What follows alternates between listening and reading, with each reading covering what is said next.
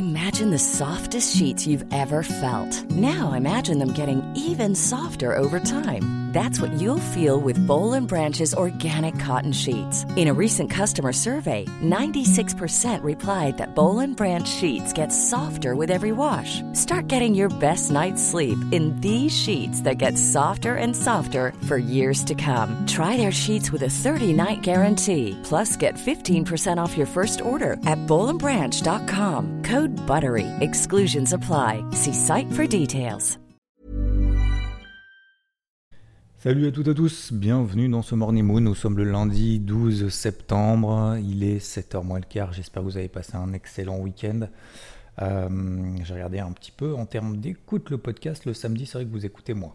donc j'ai l'impression que c'est plus en allant au bureau que vous allez écouter que, euh, que vous écoutez les Morning Moon, c'est tout à fait normal euh, qu'à la maison parce que vous avez autre chose à faire et vous en avez bien raison. Alors j'espère que vous avez passé déjà un excellent week-end ensoleillé du plus possible, du mieux possible.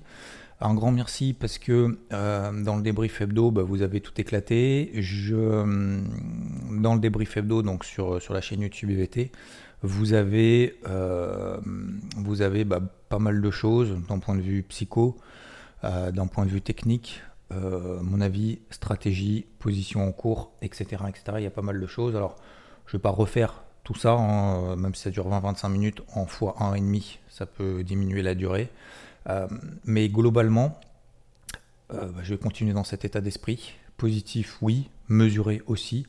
Et on va arriver en fait globalement sur les indices, bah, sur ce qu'on appelle en fait des moyennes mobiles, 20 jours, 50 jours, au-dessus de la tête.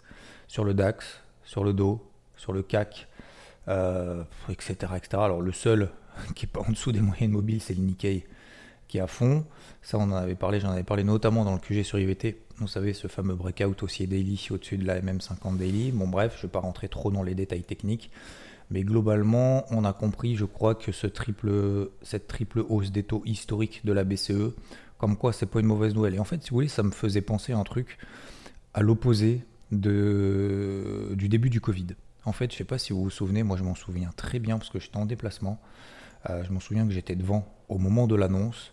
Euh, donc début du Covid. Alors attendez, je vais regarder exactement mes graphiques. C'était donc début mars. Hein. Euh, c'est à. C'était ouais sur le dos à 27 000 points. Et en fait, c'était incroyable parce que bah, vous savez, il y avait les marchés, cette première salve baissière à un moment donné, il y a le Covid qui arrive de Chine, machin, etc. Le marché perd 15% direct en 4 jours.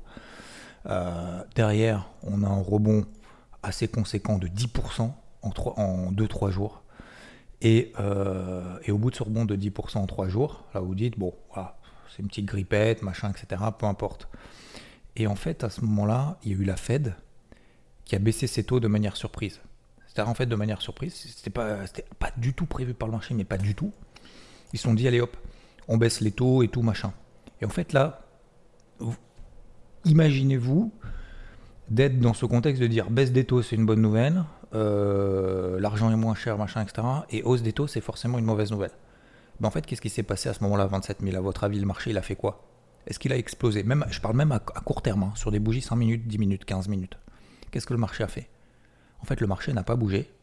Ça a duré 5 minutes, 10 minutes, 15 minutes, je ne sais plus exactement. Ça a duré un sacré paquet de temps. Et là, je me suis dit, waouh comment ça se fait que le, marché ne réagit pas positivement alors qu'on baisse les taux de manière surprise, on attendait ça, machin, etc. Il y a un petit repli de 15%, c'est pas non plus grand chose, sachant que derrière on en prend 10, donc on n'a pas tout, euh, tout repris, mais disons que depuis l'annonce de ce truc-là, on avait perdu 6%, quoi, ce qui est rien, ce qui est rien. Et eh ben, euh, le marché en fait a réagi même négativement derrière, et en fait ça a été le point haut d'un petit mouvement de rebond d'une bah, la descente aux enfers entre guillemets, hein, euh, le Dow Jones après derrière. Depuis cette annonce en fait de baisse des taux surprise, le Dow Jones a perdu plus de 30% direct en deux semaines, trois semaines. Donc ça veut dire quoi? Ça veut dire qu'en fait, quand euh, il y a une hausse ou une baisse des taux, c'est pas forcément une bonne ou une mauvaise nouvelle. Hein. Ça dépend le contexte. C'est comme tout, hein, ça dépend le contexte. Ah.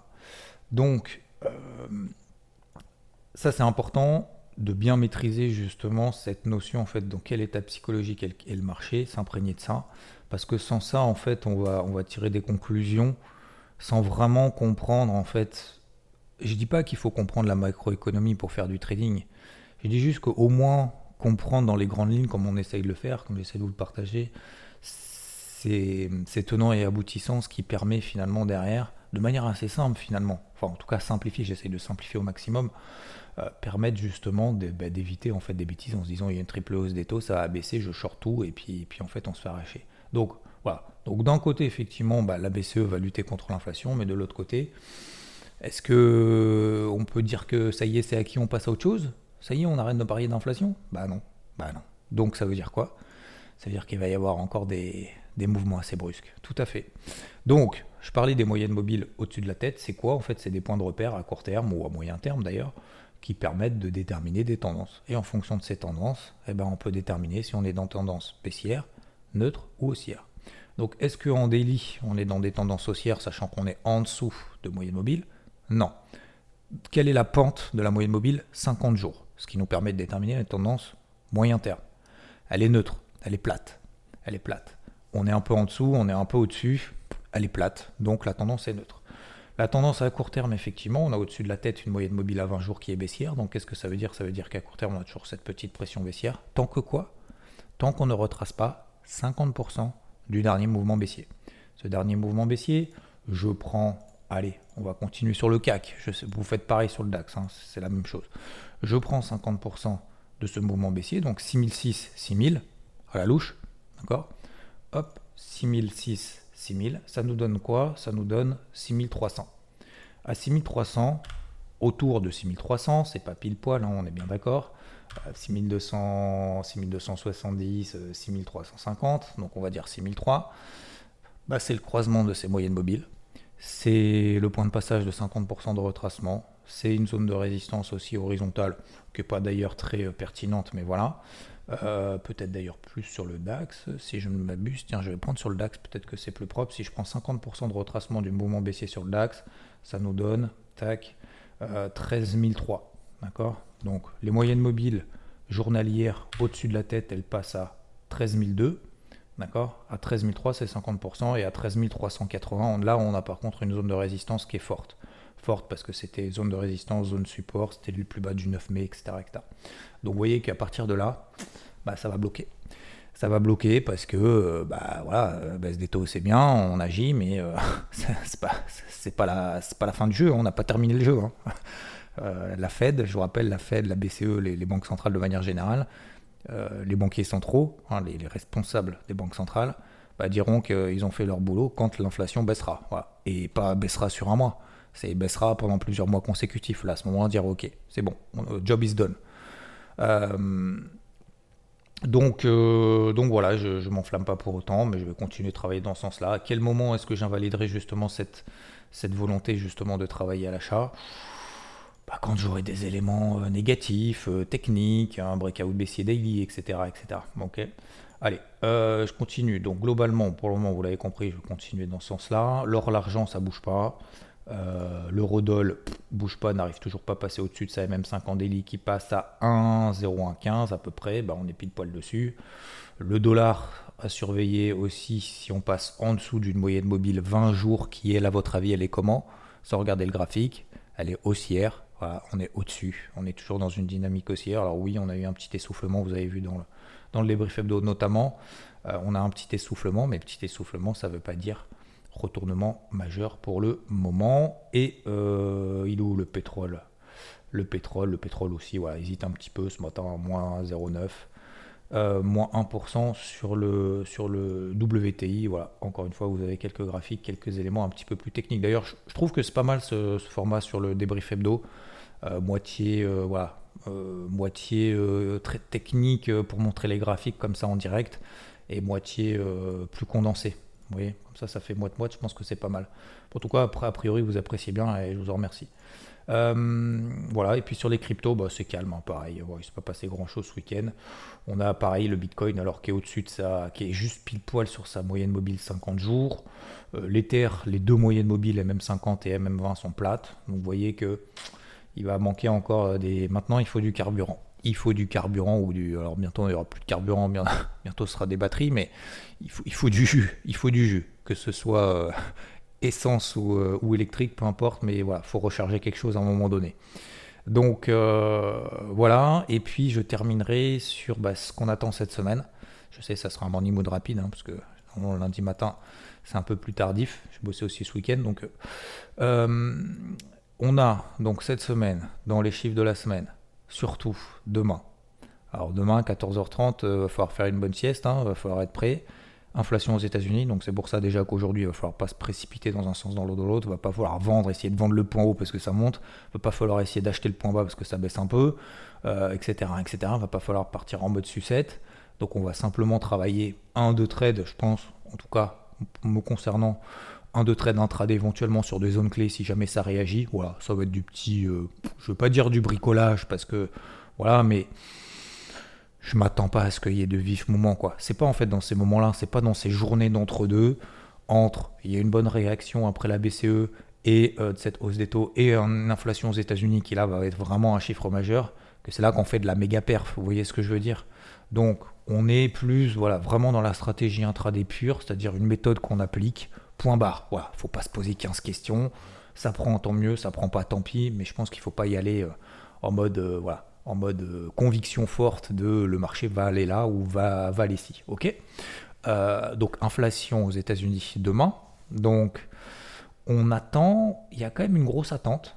Il y a quand même une très très grosse attente, messieurs, dames, parce qu'on attend une inflation négative. Donc une baisse de l'inflation.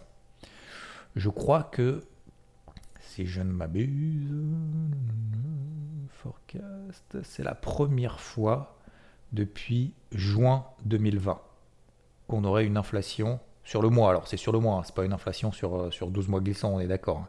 Donc c'est sur le mois d'août. Une inflation négative. Euh, si on enlève tout ce qui est euh, alimentation et énergie, à votre avis, elle sera positive ou négative? Positive. Donc ça veut dire quoi? Ça veut dire qu'a priori l'inflation se serait liée justement à une baisse des prix de l'énergie.